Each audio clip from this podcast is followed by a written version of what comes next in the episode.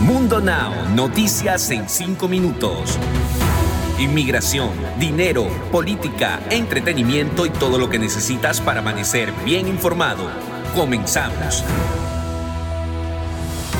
¿Qué tal amigos? Bienvenidos a este su nuevo episodio de Mundo Now con Alfredo Suárez, Daniela Tejeda y Elitip Cayazo. Vamos a iniciar de inmediato por el recorrido informativo. Más restos humanos emergieron este miércoles de los escombros de la torre de apartamentos que se derrumbó en Florida, pero esta vez entre los muertos estaban los primeros niños. La policía identificó después a las niñas como Lucía de 10 años y Emma de 4.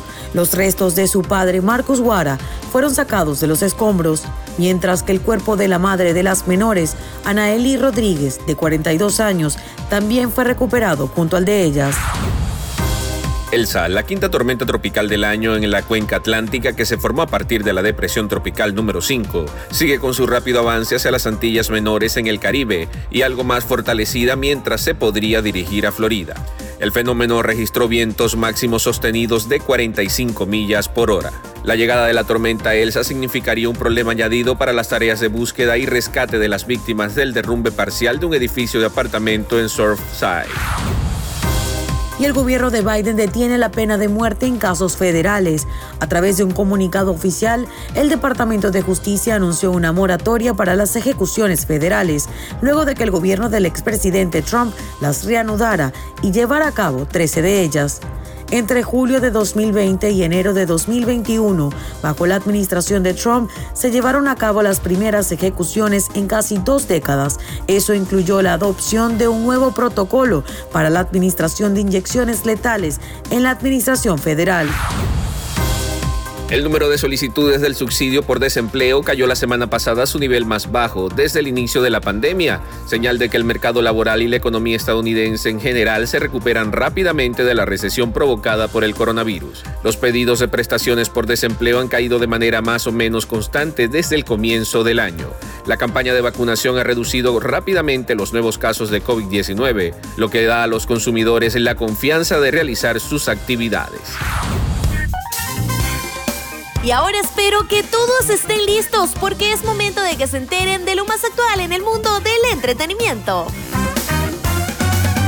Les cuento que aunque Belinda es considerada como una de las mujeres más guapas del medio artístico y en la moda también es un referente, parece que ahora la cantante del pop también tiene sus días de flojera, los cuales comparte con su ahora prometido el grupero Cristian Nodal. La joven y popular pareja fue captada por las cámaras del programa de Univisión El Gordo y la Flaca. En el video publicado en la cuenta oficial del programa se ve como Belinda y Nodal bajan de una camioneta blanca y están acompañados de sus mascotas, pero lo que nadie se esperaba era verlos en pijama y recién levantados.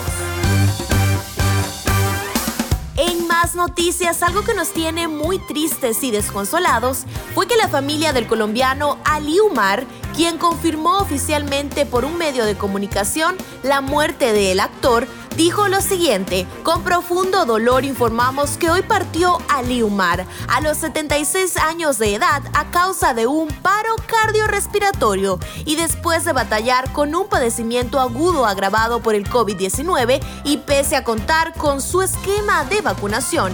En este mismo comunicado se comparte que a Ali Umar le sobreviven su esposa Guiomar Jaramillo, con quien tenía más de 40 años casado, así como sus hijos Fabio y Valentina, quienes también padecieron el virus, pero a su vez agradecieron de corazón todas las expresiones de afecto de familiares, amigos y colegas que han enviado mensajes de solidaridad por la muerte de esta gran persona.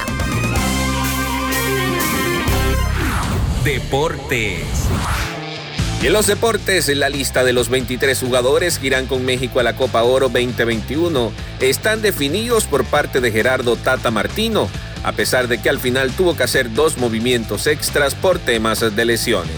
Con Rogelio Funes Mori a la cabeza y la gran oportunidad de Alfredo Talavera de ser titular indiscutible como el portero del Tri, elementos como Tecatito Corona, Irving Lozano, Exxon Álvarez y Héctor Herrera serán los estandartes de este combinado por México. Y antes de finalizar, los dejamos con una frase de Mundo Inspira. El mundo está lleno de cosas mágicas, esperando pacientemente a que nuestros sentidos se agudicen. De esta forma ponemos punto final a esta emisión de Mundo Now. Tuvimos el grato placer de trabajar para ustedes Alfredo Suárez, Elidic Callazo y Daniela Tejeda. Recordándoles que en Mundo Hispánico estamos a solo un clic de la información. No olviden visitar nuestra página web www.mundohispánico.com.